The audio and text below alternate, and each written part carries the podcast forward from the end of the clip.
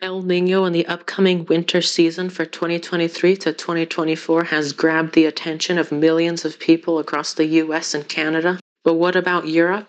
Was wird im Winter 2023-2024 passieren durch El Nino? fragt die Stimme des Online-Kanals Weather Watcher.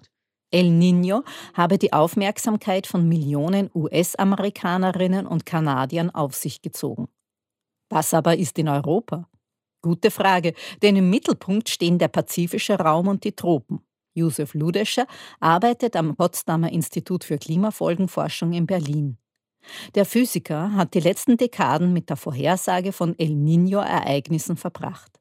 Gibt es überhaupt Auswirkungen in Europa? Hier in Europa sind wir gewissermaßen am weitesten vom Pazifik entfernt und hier sind eher geringe Einflüsse zu sehen, beziehungsweise die können durch die Lage der Hoch- und Tiefdruckgebiete im konkreten Zeitraum auch verändert werden. Die Hoch- und Tiefdruckgebiete können also auch in Europa von El Niño beeinflusst werden, obwohl der Herd für die Wetterküche El Niño im pazifischen Raum liegt.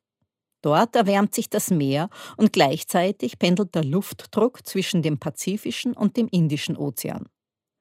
Durch ozeanografische und atmosphärische Veränderungen braut sich ein Wettersystem zusammen, das lokal gebildet globale Auswirkungen hat. Was bedeutet das, wenn sich die Hochdruckgebiete und die Tiefdruckgebiete in Europa verändern, wie es Josef Ludescher gesagt hat? Also ein Effekt, was immer wieder berichtet wird, aber wirklich nicht jedes Jahr auftritt, das ist, dass die Winter, insbesondere Januar, Februar und so, kälter äh, sind in Nord- und Osteuropa. Für uns wird das bedeuten, quasi, wenn wir von unseren Jahreszeiten sprechen, jetzt über den Rest dieses Jahres bis in den Beginn 2024 hinein, ist in unseren Vorhersagemodellen inkludiert, dass El Niño vorherrschen wird.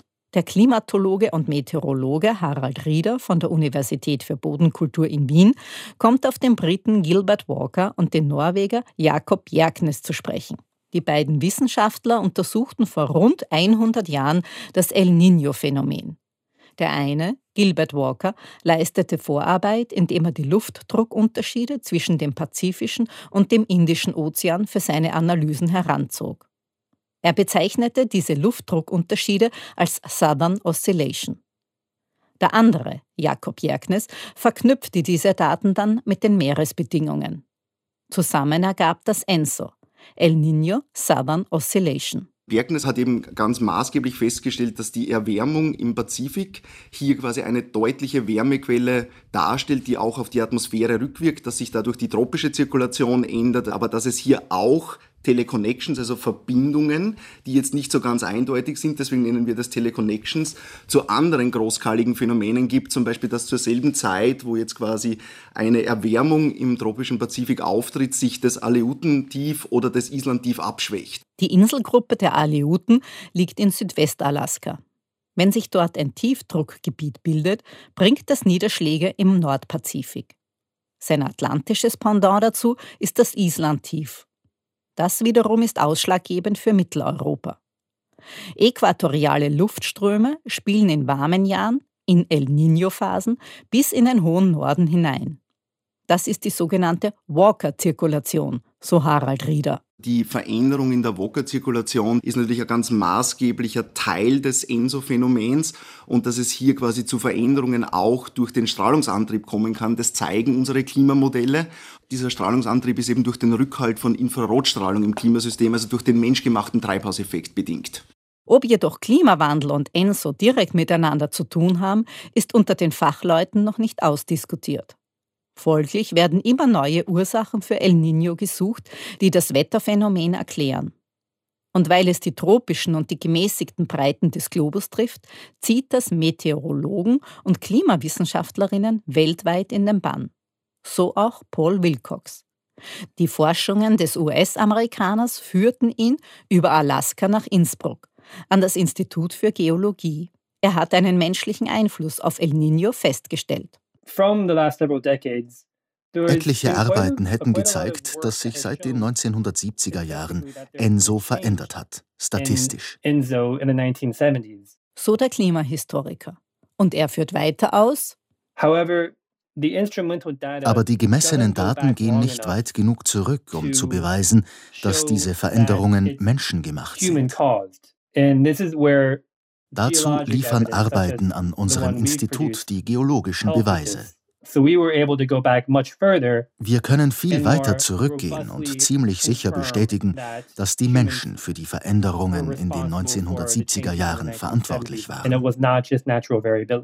Die Forschungsergebnisse zeigen eine Veränderung der El Niño-Muster, unabhängig der natürlichen Schwankungen.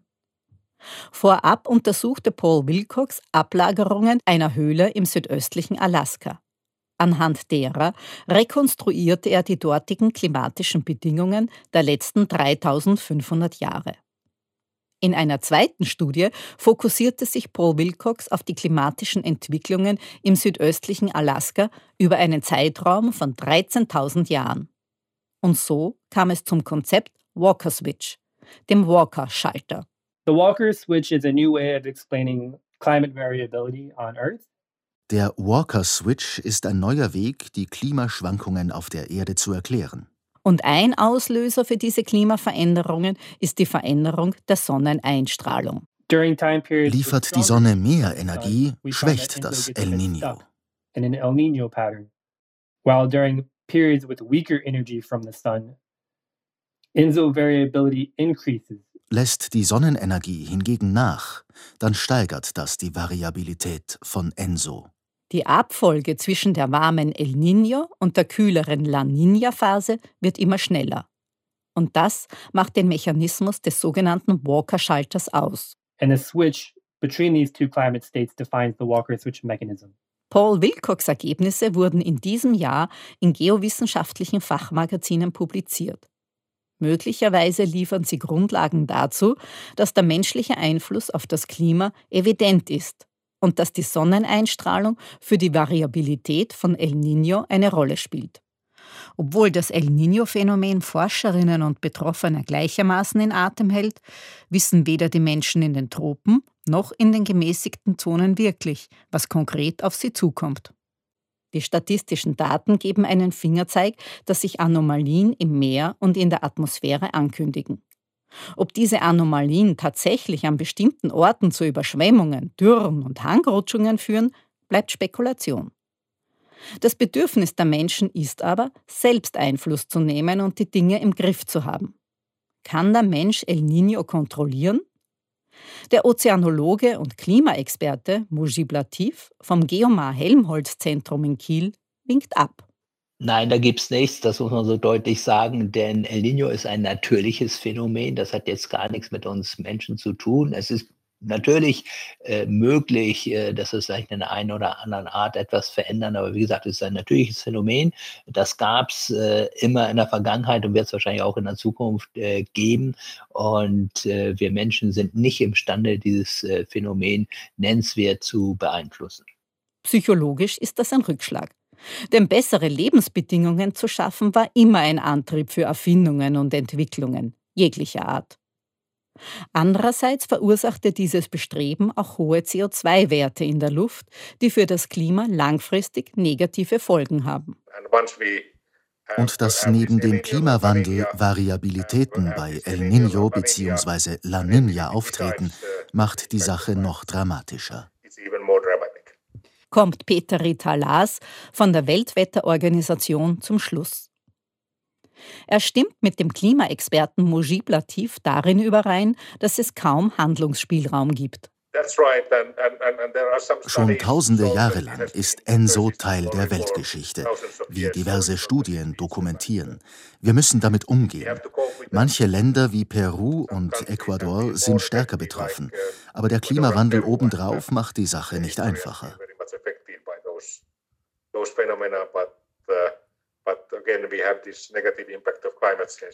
Ganz so fatalistisch wollen das nicht alle Menschen sehen. In diesem Zusammenhang poppen immer wieder Ideen auf, den klimaschädlichen Gasen in irgendeiner Form Herr zu werden. Und sei es technologisch, mittels Geoengineering. Darunter versteht man ein ganzes Bündel von Maßnahmen, die, grob gesprochen, entweder die Sonneneinstrahlung beeinflussen oder das Kohlendioxid aus der Atmosphäre zu entnehmen versuchen. Könnte das eine Lösung sein, auch im Zusammenhang mit ENSO? Das ist eine vielschichtige Frage bemerkt Harald Rieder vom Institut für Meteorologie und Klimatologie an der Universität für Bodenkultur in Wien. Geoengineering ist ein heikles Thema, weil es ganz unterschiedliche Ansätze des Geoengineerings gibt. Das geht von stratosphärischer Sulfatemission hin bis zur Entnahme von Kohlendioxid aus der Atmosphäre. Die erste Variante sehe ich sehr kritisch, weil das natürlich mit vielen Unsicherheiten und Risiken verbunden ist. Was wir natürlich brauchen, ist, um Netto-Null-Emission oder Netto-Negativ-Emission zu erzielen, heißt das letztendlich, dass mehr CO2 aus der Atmosphäre entnommen werden muss, als emittiert wird. Und dazu müssen wir in erster Linie unsere natürlichen Senken erhalten. Natürliche Senken sind Lebensräume wie Moore und Wälder. Ob technische Entnahme dann auch noch ein weiterer Schritt sein kann, wird natürlich auch vom Kostenfaktor abhängen. Das heißt, wir werden sehr gut beraten, primär mal bei den Emissionen anzusetzen und dann vielleicht weiter unsere netto-negative Emissionen hier voranzutreiben. That's a bit dangerous idea. Geoengineering ist eine gefährliche Idee, findet auch Peter Ritalas von der Weltwetterorganisation. Es bestünden viele Risiken, wenn Schwefeldioxid in die Stratosphäre ausgebracht wird. Schwefeldioxid bildet mit der Luftfeuchtigkeit Schwefelsäure. Die Salze daraus, die sogenannten Sulfate, reflektieren das Sonnenlicht zurück ins All. Das ist uh, technisch und auch finanziell möglich. Uh, Aber die ganze Wissenschaftscommunity ist sich darin einig, dass es besser wäre, den Ausstoß der fossilen Brennstoffe zu reduzieren. Das muss man sehen, dass es heute nicht eine einzige Methode gibt, die wirklich äh, erprobt ist, in dem Sinne, dass man eben auch genau weiß, welche Risiken da sind und die auch global einsatzfähig wäre. Die Klimaforscher beurteilen rein technische Lösungen kritisch, weil es, wie Mojib Latif ausführt, keine zuverlässige Technik gibt, die das komplexe System Luft, Wasser, Erde berücksichtigt. Umso mehr hilft es, wenn weltweit die Wissenschaftlerinnen und Wissenschaftler zusammenrücken, sich austauschen und ihre Erkenntnisse über globale Phänomene wie eben ENSO, El Niño, Southern Oscillation besprechen. Vor rund 100 Jahren bereiteten Gilbert Walker und Jakob Jerknes den Boden für die Wissenschaft auf. Nun setzen diese Arbeit viele Wissenschaftlerinnen und Wissenschaftler auf der ganzen Welt fort.